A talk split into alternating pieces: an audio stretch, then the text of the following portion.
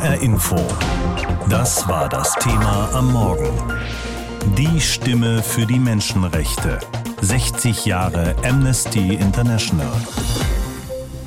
Dass dieses Jubiläum heute begangen wird, könnte man als verfrüht bezeichnen, denn gegründet wurde die Menschenrechtsorganisation Amnesty International erst im Juli vor 60 Jahren.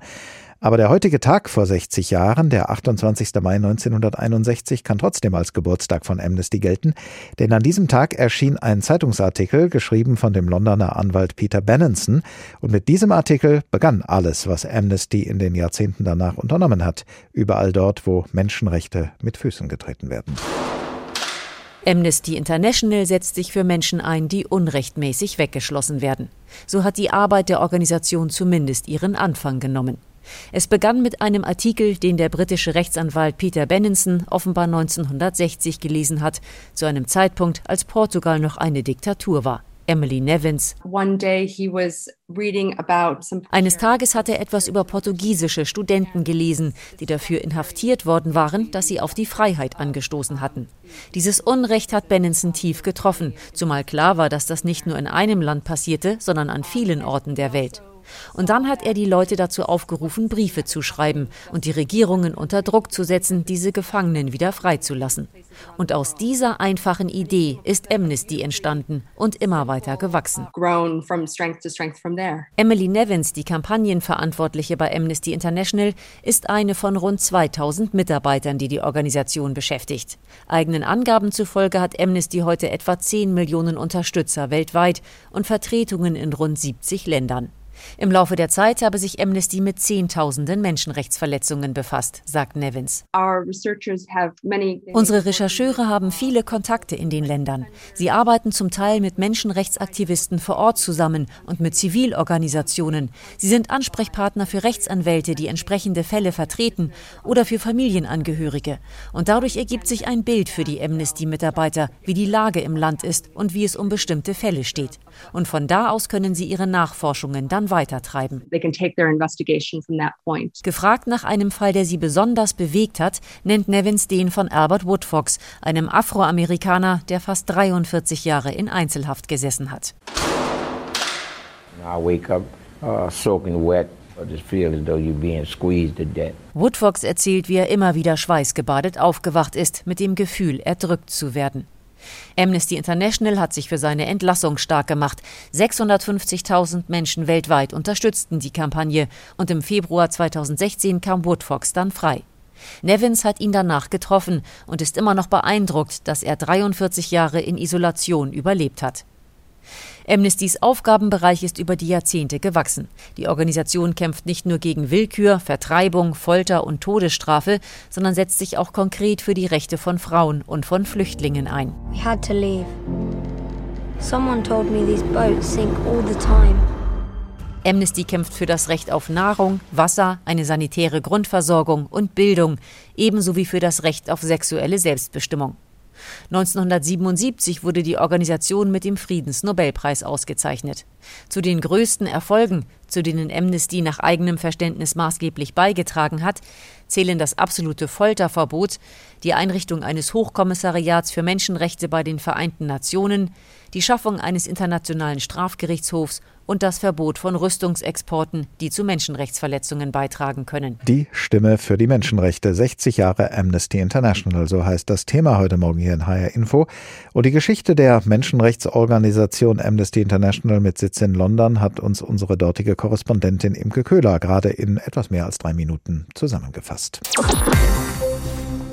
Gegründet wurde die Organisation von einem Rechtsanwalt in London. Die Idee soll ihm gekommen sein, als er in der Zeitung zum wiederholten Male las von Folterungen, von gewaltsamer Unterdrückung, mit denen Regierungen gegen politisch andersdenkende Menschen vorgingen. 60 Jahre später sind Amnesty die Themen und Herausforderungen nicht ausgegangen. Denken wir an die aktuellen Beispiele Belarus, Russland oder Hongkong. Die Menschenrechte einzuhalten und zu achten ist aber auch mitten in Europa ein Problem. Siehe Ungarn. Dort hat Regierungschef Orban in den vergangenen zehn Jahren alle wichtigen Medien des Landes unter seine Kontrolle gebracht, die Unabhängigkeit der Justiz angegriffen, er hat das Wahlrecht zu seinen Gunsten verändert und die Freiheit der Wissenschaft ausgehöhlt. David Wick ist Direktor von Amnesty International in Ungarn. Herr Wick, wie bekommen Sie das denn in Ihrer täglichen Arbeit zu spüren? Wie hat sich das da in den letzten Jahren für Sie verändert? Die ungarische Regierung versucht, kritische Stimmen und NGOs im Land massiv einzuschüchtern und zum Schweigen zu bringen. Damit schafft die Regierung ein zunehmend feindseitiges Klima für Menschenrechtsarbeit. Und auch die ungarische Amnesty-Sektion ist damit betroffen und wir werden immer wieder, wieder Schikanen und Diffamierungen ausgesetzt. Welche sind das ähm, zum Beispiel? Also zum Beispiel wurde ich persönlich in 2018 auf der sogenannten Liste von Soros-Söldern aufgeführt. Sie wurde von der regierungsnahen Zeitschrift Fidjelö veröffentlicht und enthält die Namen hunderter kritischer Stimmen, darunter sozial und politisch engagierte Personen aus dem akademischen und journalistischen Bereich. Wir alle auf dieser Liste gelten als Söldner sozusagen des US-Börsenmilliards George Soros als sein Netzwerk. Orban hatte bereits im Wahlkampf Soros vorgeworfen, eine massenhafte Muslime-Zuwanderung nach Europa zu organisieren. Und da Amnesty für die Rechte von Asylbewerbern sich einsetzt, werden wir auch hier als Target gezeichnet. Werden Sie denn tatsächlich auch bedroht? Also wir haben und auch meine Kollegen haben telefonisch oder auch in E-Mail oder per Facebook Mord und, und Vergewaltigungsdrohungen in dieser Kampagne bekommen. Und ich halte das natürlich unakzeptabel, dass Mitglieder und Mitarbeiter einer Amnesty-Sektion solche Drohungen bekommen in einem EU-Land. Natürlich ist die Situation nicht so schlecht wie in Russland, Belarus oder Türkei. Aber das in einem EU-Land zu passieren, das ist unakzeptabel. Wo sehen Sie die größten Probleme aktuell für Menschen und Menschenrechte in Ungarn? Zum Beispiel bei der Pressefreiheit, Meinungsfreiheit und Versammlungsfreiheit. Ein Beispiel sage ich Ihnen. Seit November ist in Ungarn generell die Versammlungsfreiheit untersagt. Obwohl es heute sogar erlaubt ist, für mehrere hunderte Menschen für privaten Zwecken sie zu treffen oder sogar auf ein Konzert teilzunehmen. Die Menschen dürfen ihre Meinungen nicht friedlich und zusammen mit anderen äußern im öffentlichen Bereich. Dem gibt es doch viel, worüber man reden und diskutieren könnte. Die Regierung hat in den letzten Jahren eine Kampagne gegen die Rechten von Schwulen und Lesben durchgeführt und hat die akademische Freiheit sehr stark begrenzt. Was? Auch die Unabhängigkeit der Justiz wurde angegriffen. Was können Sie da in der Praxis konkret bewirken? Sind Ihnen da nicht die Hände gebunden? Immer noch relativ viel. Ungarn ist doch kein verlorener Fall. Es gibt Widerstand innerhalb des Landes. Leute vernetzen sich besser. NGOs kommen enger zusammen und wir können auch immer Proteste organisieren, hoffentlich später im Sommer. Wir untersuchen die Menschenrechtsverletzungen weiter und führen unsere Kampagne durch, um die Rechte in Ungarn und anderswo zu, zu schützen. Unsere Menschenrechtsbildung erreicht tausende Jugendliche jedes Jahr. Die Lage ist also nicht hoffnungslos. Und ich halte es auch für sehr wichtig, dass die internationale Amnesty-Bewegung hat uns enorm unterstützt. Andere Amnesty-Sektionen haben für und mit uns Lobbyarbeit gemacht in den letzten Jahren. Und zum Beispiel ein großer Erfolg ist in diesem Monat als das Parlament eine von der Gesetze, die Nichtregierungsorganisationen unterdrücken, aufgehoben hat. HR Info. Das war das Thema am Morgen. Die Stimme für die Menschenrechte. 60 Jahre Amnesty International. 60 Jahre und kein bisschen leise könnte man über die Menschenrechtsorganisation Amnesty International sagen, obwohl das den Kern der Sache nur teilweise trifft. Ganz sicher ist es so, dass Amnesty seit 60 Jahren laut und vernehmlich Menschenrechtsverletzungen anprangert und für Verfolgte eintritt. 1977 hat die Organisation für ihre Arbeit den Friedensnobelpreis bekommen. Ihre Mitglieder setzen bei ihrem Engagement allerdings gerade auch auf sachliche Beharrlichkeit im Umgang mit den Behörden der Länder, in denen ihre Schützlinge verfolgt werden. Amnesty International begreift sich als überparteilich, braucht aber die Hilfe der Politik, um ihre Ziele erreichen zu können. Welchen Einfluss also hat Amnesty Deutschland in der Bundeshauptstadt in Berlin? Von dort berichtet Lisa Muckelberg. Eigentlich ist es auch nur Lobbyarbeit, die Amnesty International im Bundestag macht, aber eben Lobbyarbeit für Menschenrechte für die Freilassung von politischen Gefangenen, für die Rechte von verfolgten Menschen, gegen Folter, Gewalt und Terror. Und um diese Ziele zu erreichen, versucht Amnesty Einfluss zu nehmen auf die deutsche Politik.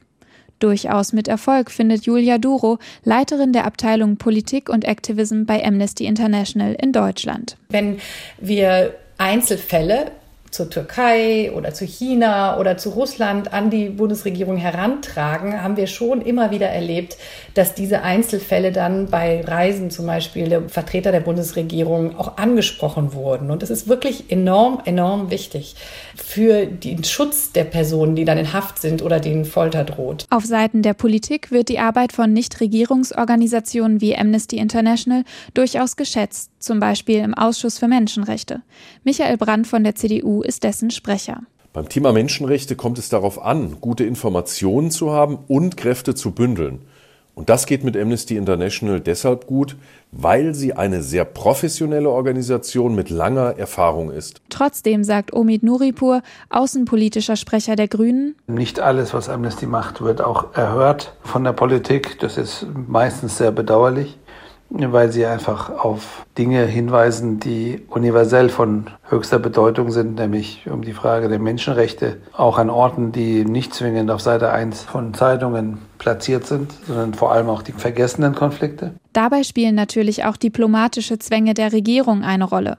Und auch wenn es um mehr als die Verurteilung von Menschenrechtsverletzungen im Ausland geht, nämlich um konkrete Regelungen in Deutschland, kann es mal schwieriger werden, Politiker und Politikerinnen zum Handeln zu bewegen, erzählt Julia Duro von Amnesty. Es gibt eben aber menschenrechtliche Themen, bei denen wir in der Bundesregierung auch merken, dass da Widerstände sind. Und das betrifft eben zum Beispiel die ja, sicherheitspolitische Fragen oder Fragen der Migrationskontrolle, wenn es jetzt um Menschenrechte im Mittelmeer geht und Seenotrettung. Fortschritte sieht Doro trotzdem. In den 2000er Jahren etwa sei es noch schwierig gewesen, überhaupt Gespräche mit dem Bundesinnenministerium zu bekommen. Heute sind die Kanäle etabliert.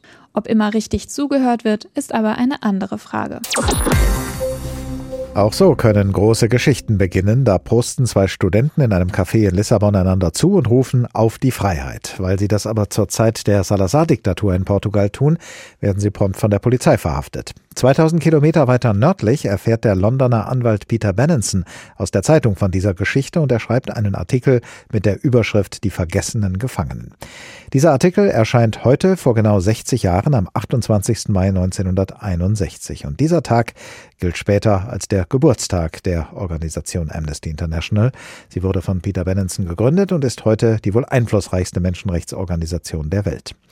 Zu den Eigenschaften von Amnesty gehört auch, dass sie eine Nichtregierungsorganisation ist, auf Englisch abgekürzt eine NGO. Mit dem Charakter von NGOs beschäftigt sich Professor Ingo Pies. Er ist Professor für Wirtschaftsethik an der Universität Halle-Wittenberg und mit ihm habe ich vor der Sendung gesprochen. Herr Professor Pies, welche Bedeutung hat die Arbeit von NGOs wie Amnesty, Greenpeace oder Foodwatch für die Gesellschaft? Die NGOs engagieren sich in der gesellschaftlichen Interessenvertretung. Die geben insbesondere solchen Interessen eine Stimme, die ansonsten Gefahr liefen, ungehört zu bleiben. Und in diese Kategorie fallen Greenpeace und Foodwatch, aber auch Amnesty International. Also diese NGOs, die lenken die öffentliche Aufmerksamkeit auf Missstände, auf Umweltskandale oder Lebensmittelskandale oder eben Folterskandale und andere Menschenrechtsverletzungen. Und sie beeinflussen damit die demokratische Meinungsbildung. Und mit dieser politischen Interessenvertretung spielen NGOs eine extrem wichtige Rolle für gesellschaftliche Lernprozesse. Sie helfen uns, Probleme zu erkennen und dann auch zu lösen. Und insofern, wenn ich das sagen darf, reiche ich mich gerne in die Schar der Gratulanten ein und sage an die Adresse von Amnesty International einen herzlichen Glückwunsch zum 60. Geburtstag. Gut, dass es euch gibt. Manche bezeichnen NGOs auch als fünfte Gewalt im Staat, nach Parlament, Regierung, den Gerichten und den Medien. Und solche Leute meinen den Begriff fünfte Gewalt durchaus kritisch. Sie sagen nämlich, dass NGOs mit ihren einflussreichen Kampagnen Stimmung machen können gegen Unternehmen, gegen Staaten, gegen Einzelpersonen. Sind NGOs mitunter auch gefährlich?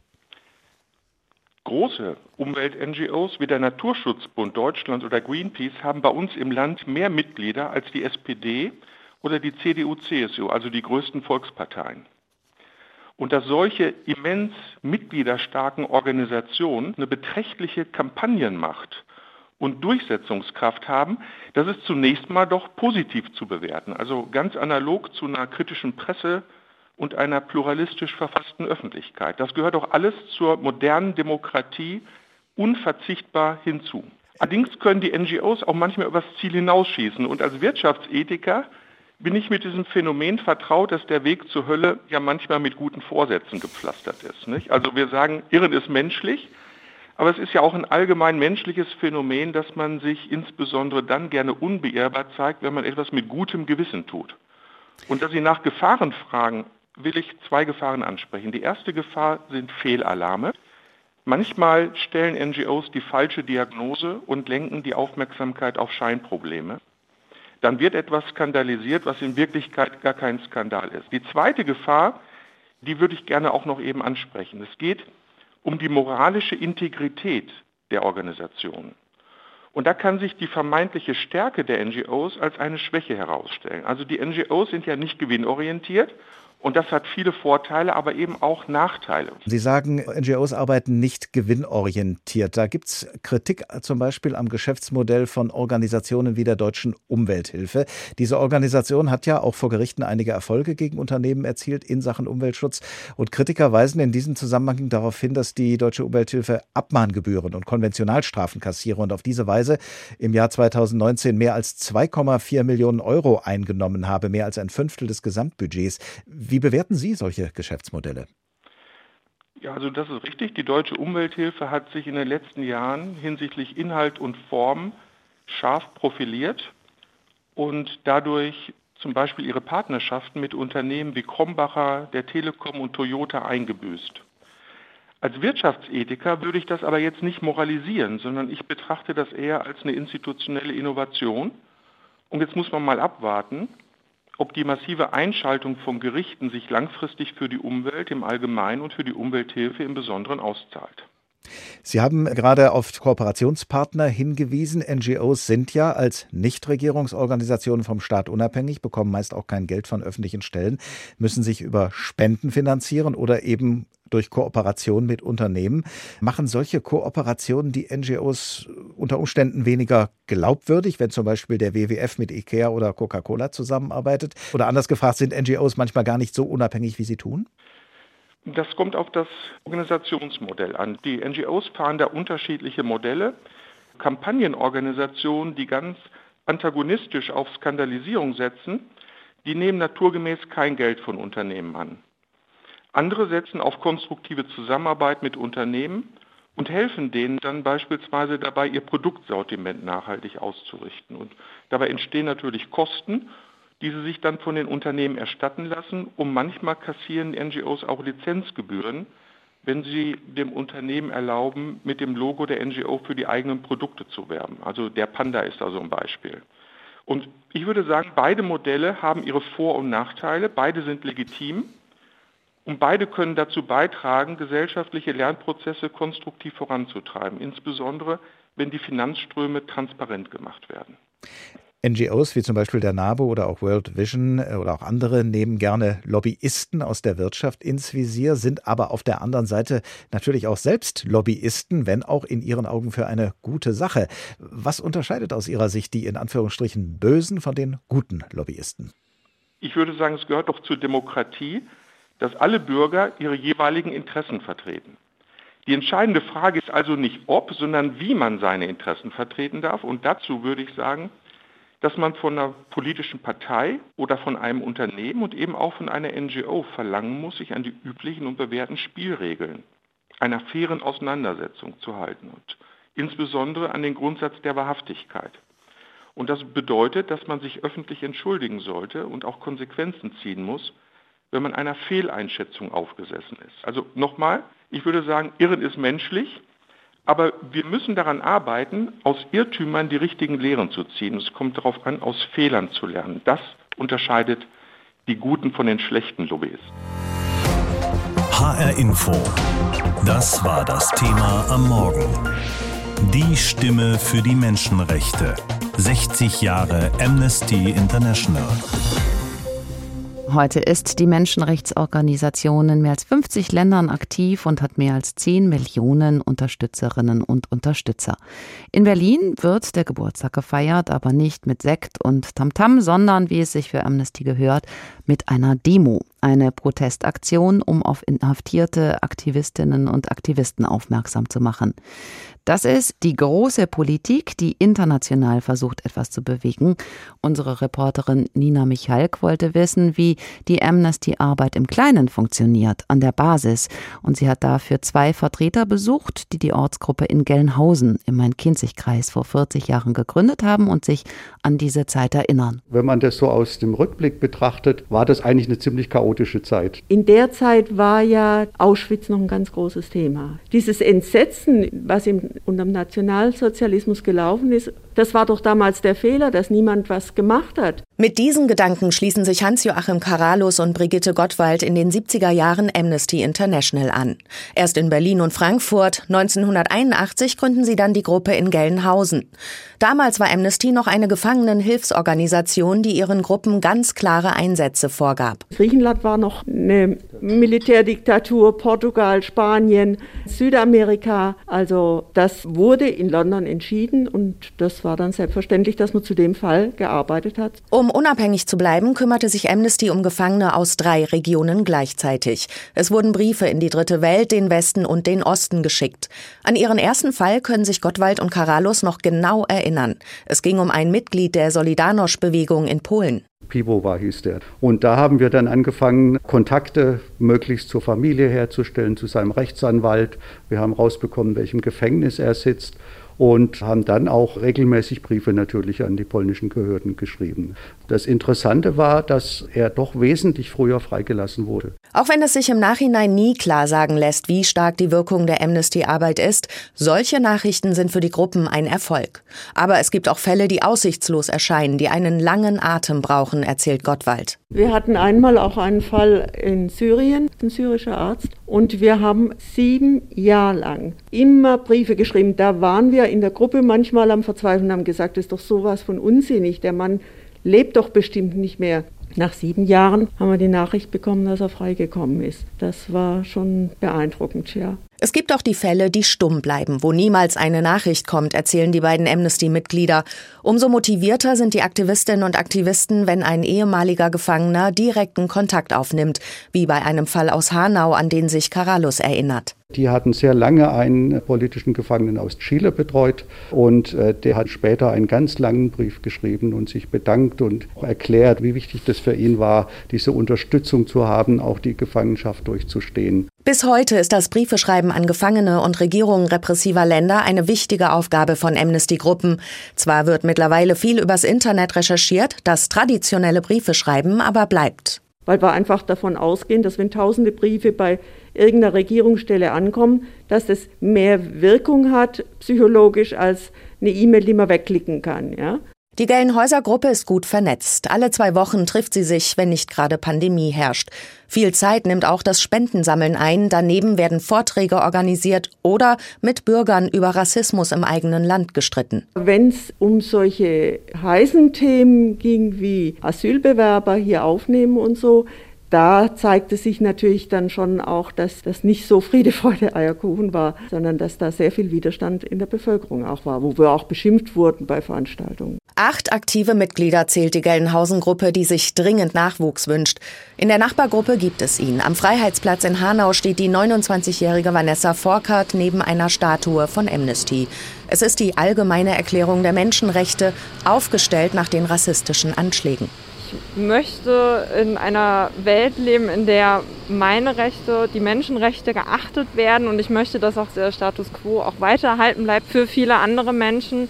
Um es mit Karl Popper einfach mal zu sagen, da wo Intoleranz herrscht, muss die Toleranz aufhören, weil einfach die Vielfalt beschnitten wird.